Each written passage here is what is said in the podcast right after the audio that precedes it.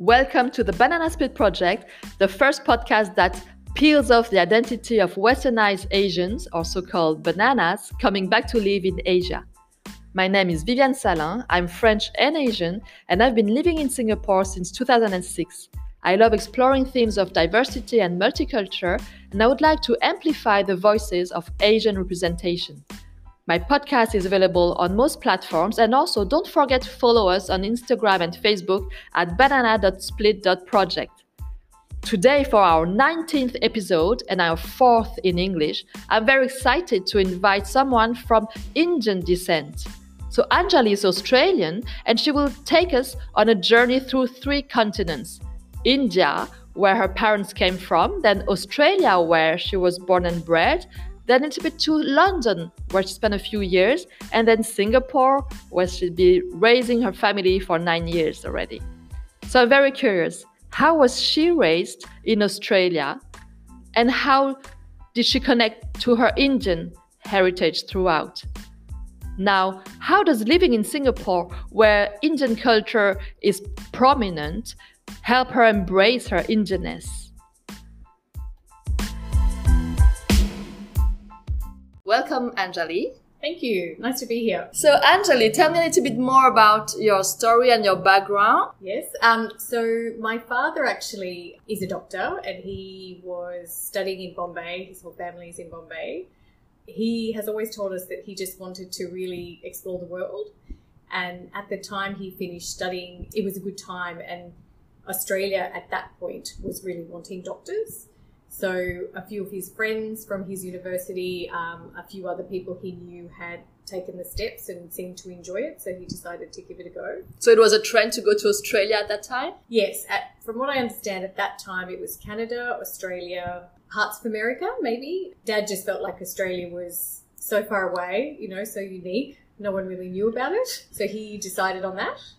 And it was slightly closer to India, obviously, as well. So he decided to go and study, and then he met your mom, or in telling his parents, because he's one of six, he was the first person to leave India. The condition for him by my grandparents was that he could go, he could finish his medical schooling, go and work as a doctor in Australia, on the proviso that he um, would come back and marry an Indian girl and then take her back to Australia. He went ahead to Australia in the early 1970s. Where exactly in Australia? To Sydney. I, will say Sydney, but actually, where the hospital he first joined at that point was in a very small area outside Sydney. Since then, things have grown.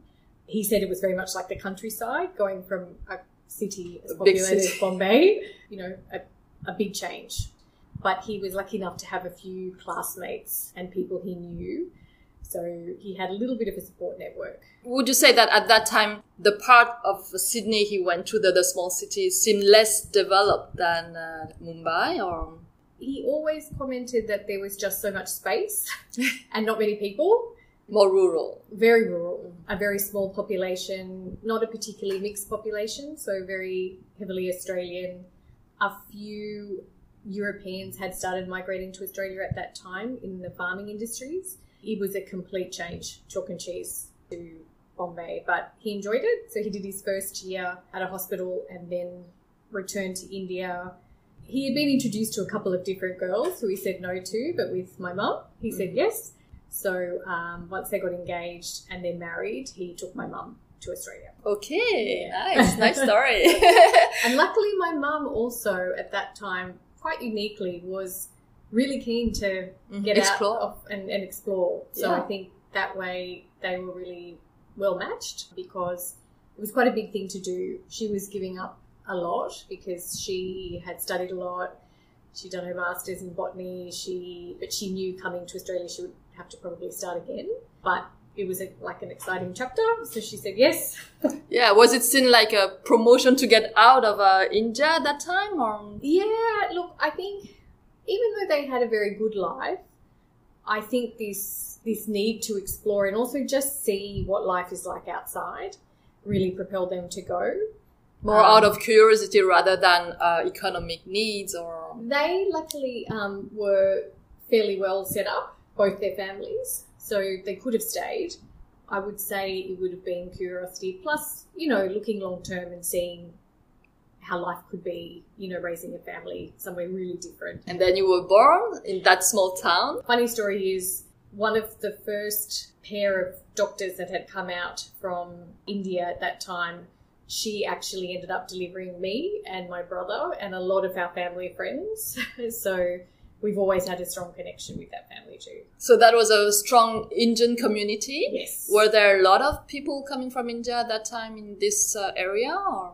Um, so in the 70s, not really. Enough to have a strong base. And so, and again, luckily for my parents, in terms of the language they speak and where they came from in Bombay, there was a bit of a community. So that was really helpful. And they said that those early days, they really relied on each other. What language was that? So they speak Marathi. So they're um, from the state of Maharashtra, which is where Bombay is. Fortunately, they're both studying English, so the transition was fairly easy for them. But again, you know, Dad said a lot of his the first times he saw people, they didn't understand what he was saying. Yeah. Um, there was a lot of yeah funny instances. Yeah, but when you grew up, you grew up as a little Australian girl going to Australian school.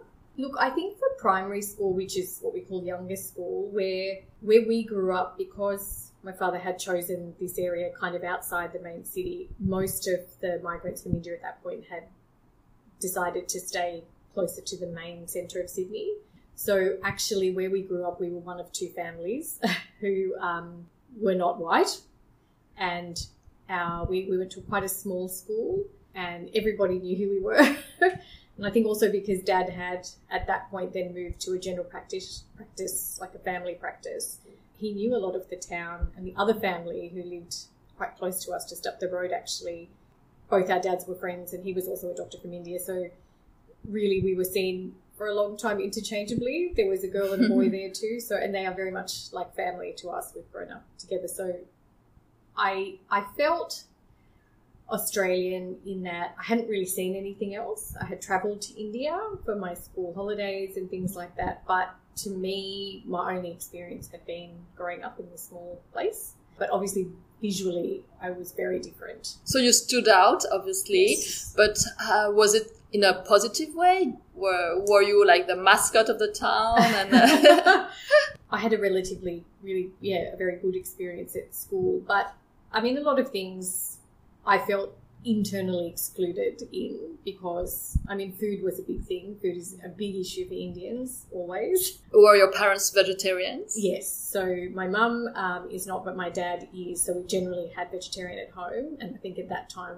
most people had absolutely no idea what that was or what it meant. And Especially in Australia, big meat eaters. very big uh, meat eating community. And I, one of the funny stories I remember is going through drive through McDonald's once, and my dad asking for a Big Mac without meat, and the guy actually just had no idea what to say. And he said, "Look, can you just park the car and come in because I'm not understanding what you're saying." And so we went in, and yeah, Dad was just flabbergasted that it cost more to get a Big Mac without meat and extra cheese. You know, it's changed drastically, obviously now, but yeah, I remember having lunch boxes at school that, you know, probably smelt a bit more than everybody else's Vegemite sandwiches. And I did wish at times my parents would just give me something more plain, didn't draw so much attention. yeah, as a kid, we just want to fit in. So exactly. feeling different, uh, being from our heritage or language or food is always annoying for a kid, anyway. So. Definitely, definitely. We had um, a few Lebanese families and Maltese families because at that point Australia was also taking migrants from those countries. So apart from a few friends who also, I think, faced similar situations, but they they also were white, and I think that makes a difference at times.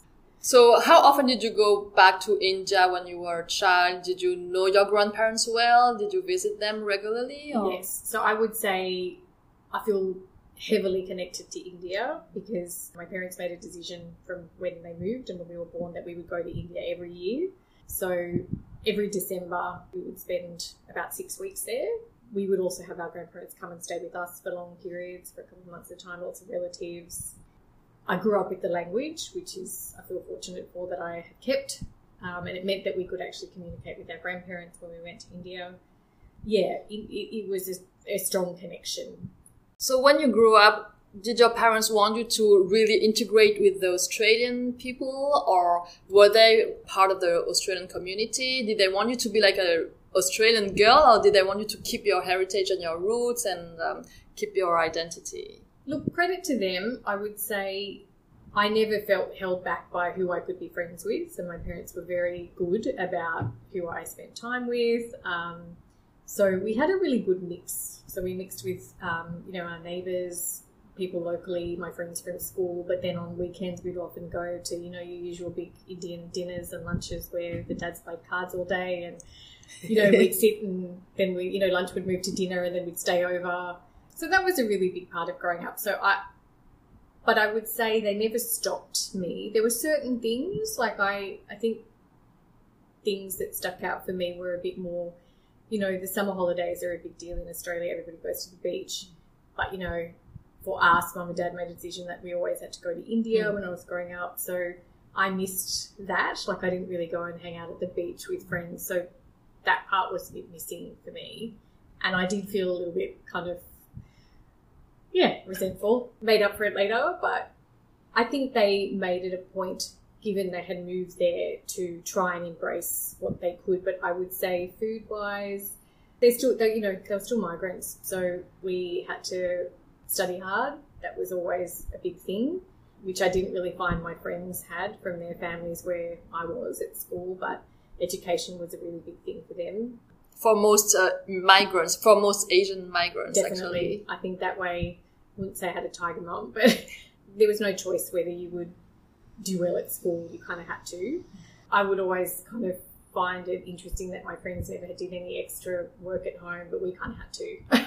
they push you with yes. tuition or extra work or personal personal extra, like uh-huh. so that you know mum would just set it for us because she was a lecturer anyway and a teacher with a teaching background so she she would find stuff she for you to do. yeah. I heard that Australians take a gap year after they finish high school and they go travel around the world. So did you have this um, this desire to do so and to visit India maybe and to, um, to go back to your roots? I definitely had the desire to see more of India because I think growing up, what I realized is we went to the state, we went to visit family. So actually, I hadn't seen a lot of India like the north and the south. Really, at university, I think is when I came into my own and I felt because it was a, a larger mix of people, I really started to explore a bit more what my identity was. And I did more and more trips to India where I would add on traveling to a certain part or I would go with friends. The gap year, though, yes, it's a very big issue, very big thing in Australia. I decided to responsibly do after my university degree as opposed to before. So I thought if I did it before, I probably wouldn't go and study. I left after the course. I worked for a year and then I went to London. I've just, yeah, always been interested in seeing different cultures, you know, different parts of the world. And I had some very close, what I would consider family friends, a couple of different Indian families. And a lot of us have travelled together, the children. One of my good friends also did a six month period in India. It was really at uni, I think, that we felt kind of things opened up and it wasn't something to be embarrassed about necessarily, and it was something that we could be a bit more open about. A bit more proud. Yeah, a bit more proud. So you went to London to study, is it? And you had I your... I went there after I finished okay. my graduation. Mm-hmm. So I worked in Australia for a year, and then I went there for like the whole working exchange. I was going to go for about one or two years and stayed for five, which is where I met my husband as well. And how was your experience in London?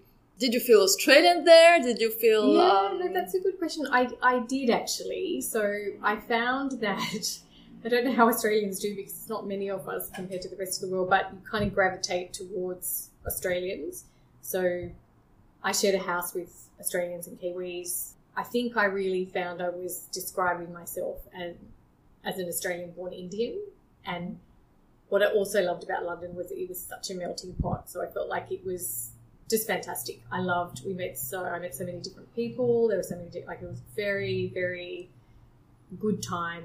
I think to be in a city like that, so diverse. But yeah, I would because uh, mainly from my accent, people would say, "Are you Australian?" So I would, and then they would say, "Oh, but you know, but where are you? Where where's your background?" Yeah. And then I would explain. And what brought you to Singapore then later? I met my husband in the UK. So he was actually also working and travelling there, but he, luckily for me, happened to be from Sydney and he's an Australian. So we had got married in India. So we had a big Indian wedding, which was fantastic and fun. And we had a lot of people from the UK and Australia come and we did it in Goa and did the whole four or five day thing and then did a big trip around India with a lot of friends. So that was great, which he really enjoyed. And prior to that, he came with me to India a couple of times and loved it and was always very open about that.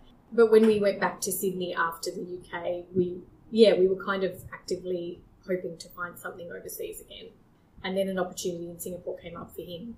And at that time, so this was nine years ago, my brother was also here and had been in Singapore for a couple of years. And we'd been used to visiting him and staying with him, and we really liked what we saw of Singapore. So it was an easy decision Speaking of the wedding, I'm just a bit curious. Uh, how about your parents? They knew that you would marry uh, an Australian. That that was very uh, probable, right? Being raised as an Australian yeah, girl. Good question. That again, being really honest, I had a few close family friends, and I was the youngest of the three of us. And I think once the eldest had married a white guy, and then the next one didn't, and then I did, I, I kind of the blow was taken out of me. so That's I feel grateful to them. They know who they are my parents were actually very open. I, I was happy and they met him in London. I was a bit nervous about telling my grandparents and how he would be perceived in India by our extended family and doing a wedding there. I think the, the anxiousness and the anxiety around it was before both families had met. But once they met and his family and his parents came to India and my grandparents and my family met them, they were really put at ease because they were very open about embracing my Indian side. They were okay. Nice. Yeah. yeah, you're an Australian family in Singapore. You've been living here for nine years, and your kids were born here. So my elder one, who yeah. is ten, she was born in Australia, and the younger one, who's five, was born here. Uh, and how is Singapore for raising a family? We love it. it was a fairly easy transition think because my brother was here. But again, the Australianness also helps because there were Australians when we came, so we kind of had that group. We moved into a condo in an area where there was a lot of mixed families like us, so much more than Australia. So actually, I feel with having a you know a Caucasian husband and having mixed children, that's actually quite normal here compared to Australia. And it's closer to India, so I feel like being in Singapore, especially for my kids who see my parents a lot, and they have, although we do take them to India, sadly they don't. I haven't spoken to them in the language; they haven't picked that up. But I find because there's such an Indian influence in Singapore, it's been really nice for them to have that around them. So they, you know, we celebrate Diwali, we celebrate like there are a lot of temples here. There's a lot of Indian food here, quite a common thing. So I think they've had it really good and they feel a sense of Indianness that possibly we might not have had as much of if we had stayed. I think culturally, it's a bit harder to access in Australia. Yeah, here the diversity is celebrated and yes. the Indianness is celebrated and it's part of the daily life actually. And yeah. what's the percentage here of the Indian um, community? Singaporean Indians, it's just under under a third, is my understanding, mm-hmm. and Indians who people of Indian heritage who are living here, I think in terms of the expat community is quite big. Yeah. So Diwali was it a tradition that you also did when you were a child growing up? Or? Yes, yeah. definitely. So we celebrated it always in Australia. I've never been to India to celebrate it, but um, it was more of a family group kind of situation where we would cook and we would get dressed up and we'd do all of that. Whereas I feel like in Singapore, you know, it's a national holiday it's a publicly celebrated event, and that's really nice. Like it's in the streets, it's everywhere. Uh, so it's been different celebrating it here. How different is that? When we celebrated as families, we would it would usually be at somebody's house that we would go to, uh, and then when you drove around the streets, it's not like you saw none of your friends, like none of my friends in primary school knew what it was. Whereas here, I think the difference is it's very public, mm-hmm. and so we do things with friends here, but we also will go out to like some of the festivals, like we go Yes. to the markets Mhm. in India. So it's not only in the private sphere, but it's also in the public space, which helps for the children because they can relate to it and they don't feel uh, that they're doing something weird at home and, uh, Yeah. and something different that just their family does, and then it's just part of the normal community and the, the normal. And the dressing up, you know, Mhm. I find that was one of the things which I didn't particularly enjoy as a child because, you know, Indian clothes are so colourful. you know, you cannot be a beautiful, yes. wallflower if you wear. And I didn't really enjoy going to public places wearing Indian clothes when I was young because I just wanted to fit in. Whereas here, I look at my kids and, you know, if they wear those outfits and we, like they, they're asked to wear them at school. Yes. That is lovely. We enjoy that. Yeah, it's good to celebrate the diversity, and Indian culture is uh, really embedded in uh, Singaporean culture. So the podcast is called Banana Split because my first, my main focus was on Asians, uh, like Chinese or um, Southeast Asian Asians, but I didn't think of Indian as part of this Asian community at first when I started, but then I realized that Asia can uh, encompass India, right? In the in the definition, uh, geopolitical and political definition of Asia, India is part of it. But you told me, oh, I'm not a banana, I'm a coconut, right? I remember you said something like that when you. So that's quite a yeah. So an Indian term for you know brown on the outside, white on the inside. So it is an Indian term. Is it really used? or- um, I think I can relate to it, and I know a lot of my friends can relate to it. I know other people may find it not a particularly positive term, but I think it actually describes often what you feel. Yeah, it's same with the banana. It it has to be Yes. taken a bit lightly and of course Yeah. with humor. But uh, yeah, we feel like this. We feel mixed and uh, with different influences. Yeah. So raising your kids here, uh, you are happy to pass on the Indian culture and uh, Australian culture. Uh, do you think you would stay here, or do you want to raise them later on in Australia, go back to Australia, and give them a taste of it, a little bit more of the Australian side? Yeah, look, I think um, I think because, at least personally for me, I grew up and I now I've had both, you know, experiences. I really love the Australianness in me, and I think there is something very particular about Australian culture and growing up and the outdoors and you know, in nature. And I do, to some extent, really hope my children can experience that. So I would like to. But the thing I would miss a lot is the diversity. Definitely, hands down, that would be the thing that would that makes the decision a bit harder. Even though Sydney, which is where we're from, is much more mixed than it used to be when I grew up. I think there's it's nothing like it is here. At the moment, we're we're pretty good here. but yes, I do. I, I feel it would be sad if they never experienced what it's like to actually live in Australia and grow up there. So we, so we make a point of doing at least one extended holiday at home, um, and obviously to be closer to family and friends. At home, so home is Australia. Yeah, hey, yes. Well, not for my son. So that's he. He's the only one in our family who does not. He calls Singapore home. Oh, okay. Yes. So he's very. Before even saying Indian or Australian, he will. For him, he feels like he's from Singapore. So he's the only one identifying with the Singaporean uh, yes. culture. Yeah. So in Singapore, you are able to connect more with your Indianness, the Indian side of you. You said more exposure, like uh, cultural events, festivals, dressing up, food. Uh, is there something else that helps you connect with this uh, Indian parts of you? after high school, kind of coming into university, I I started to not do a lot, but do a little bit of yoga. Just reading about Ayurveda and Ayurvedic remedies, and it kind of made me feel a bit more proud again, especially in my younger adult years, where India seemed to kind of open up to the rest of the world, and people started to take some interest and felt, you know, some people thought it was exotic and interesting, and you know there were rock stars going there and things, and I think it, that was important for me um, to kind of connect with that and have a, an outlet that wasn't just family and food necessarily. Internally, I would say I really I feel yeah connected with yoga and Ayurvedic studies and things like that because it's very easy for me to find answers in that, and so it has helped in during my stay in Singapore. There are I mean there are so many yoga studios and things around. And again, there are, there are Ayurvedic clinics. There are places where you can go for certain herbs.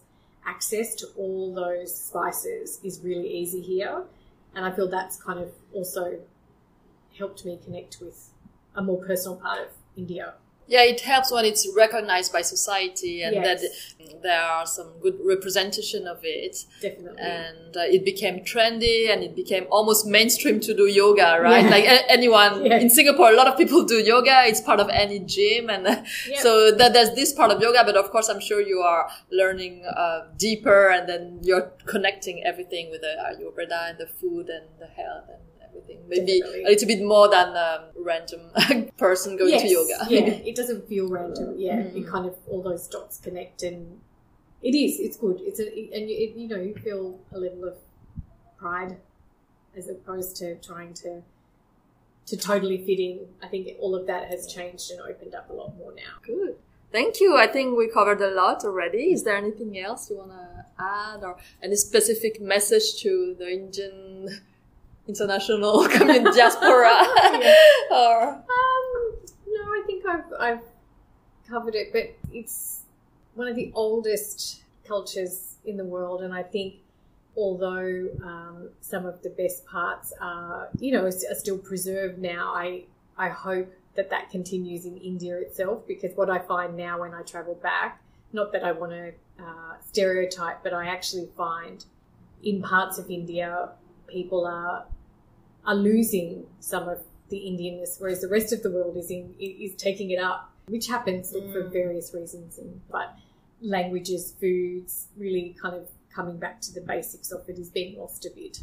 do you think it's they're trying to being westernized or um, what kind of model are they following? Uh, look, I think it's just the age of you know connectivity and internet and all of that, and like you know you're exposed to so many different things. Not not dissimilar to many other places, but I, I- think there's a little bit of it getting lost, which is not unusual for other places as well.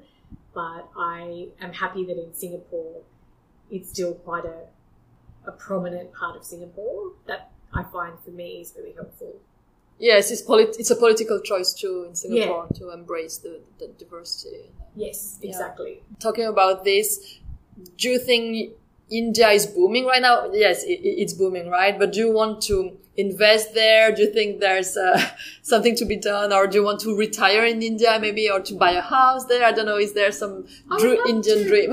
Yeah, I would look. I would love to explore India more. I've done a lot of the kind of the main areas, but I think for me, next on my list, which is something I really want to do, but I would love to do Ayurvedic retreat or actually stay there for an extended period to learn more about Ayurveda and yoga. So that's something I would really like to do in the next few years. cool. Yeah, once your kids are Yes. in, in university and you're more Yes. free. cool. Thank you, Anjali. I think we covered uh, a lot of Thank things already. Thank you for your experience and sharing all your stories. Thank today. you. Thank you.